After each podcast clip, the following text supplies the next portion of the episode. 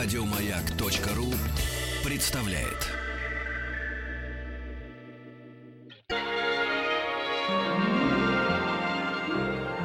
Уральские самоцветы.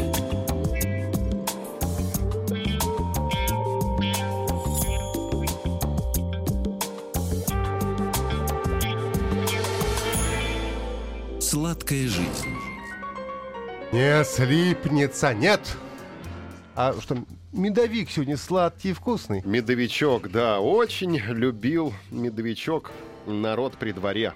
А знаешь, э, с чьей подачи? Елизавета Алексеевна, между прочим, супруга Александра Первого. Она же Луиза Мария Баденская, замешана в этом сладком деле. Традиционное лакомство медовик, которое часто появляется на столе у каждого из нас. Давайте на него внимательно посмотрим. Вкус у настоящего, правильно приготовленного медовика должен быть очень нежным, не приторным. Не приторным. Сладким, но не приторным. Исключительно из свежих продуктов готовится правильный медовик.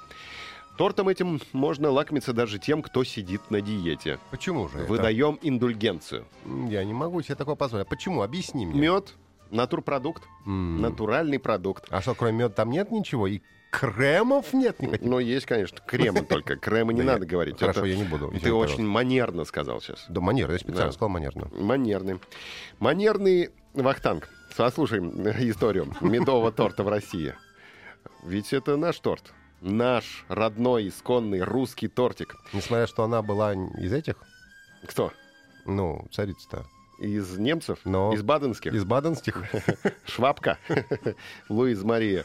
Луиз Марию лучше не обижать, а у нее такая трудная судьба. Александр Первый, 15 лет, практически в открытую. В общем-то, слева был.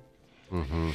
В общем, давай про торт лучше Да, да, поговорим. да. Потому что она увлекалась медовичками. А тот прям затронул Болезненную тем, пот- понимаю. потаенные струны моей души, да, изучал этот вопрос. В общем, лучше о торте поговорим. Давай о торте. Значит, мед на Руси считался классическим десертом, однако супруга Александра Первого его не жаловала. Наверное, она была не классической русской женщиной, да, все-таки из Швабии приехала. И повара, которые работали при дворе, отлично знали вкусовые предпочтения Елизаветы Алексеевны. И поэтому для нее готовые угощения исключали мед из м, э, меню. Однако появился новичок-кондитер. А ему что-то вот, ну не знаю, закрутились. Не сказали, что матушка не любит у нас мед. Не сказали, или, я не знаю, умысел был какой. Может, и не нравился он им. В общем, новичок-кондитер был не в курсе. Может быть, да, интрига какая-то придворная была, поварская. И супруга императора, откусив приготовленное им блюдо сладкое, а это был как раз медовик, сказала, боже мой, как вкусно. М, Позвать сюда Ляпкина-Тяпкина.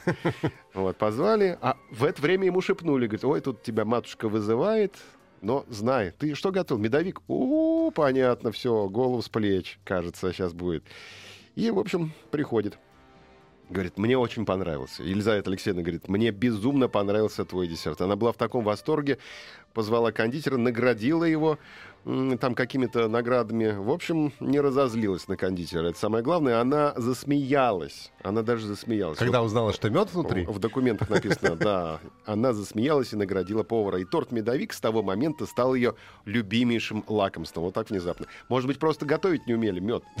Вот, Елизавета Алексеевна. А тут вот так вот понравилось. Мед там пчелы готовят, наверное. Вот. А может быть, они из меда не умели готовить хорошо? Наверное, наверное. Ну, надо как-то пчел учить готовить мед. Это что же на самотек нельзя А то пустить? необученные пчелы до чего докатимся в общем, так? с этого момента неизменно подавали к столу на праздниках медовик. Рецепт сладости, который обожала сама супруга императора, просто не мог не уйти в народ. И торт стал пользоваться огромной популярностью, которая не уменьшилась по прошествии веков.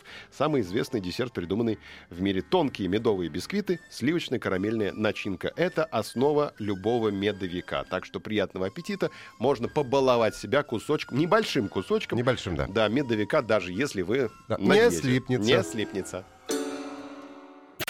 Еще больше подкастов на радиомаяк.ру.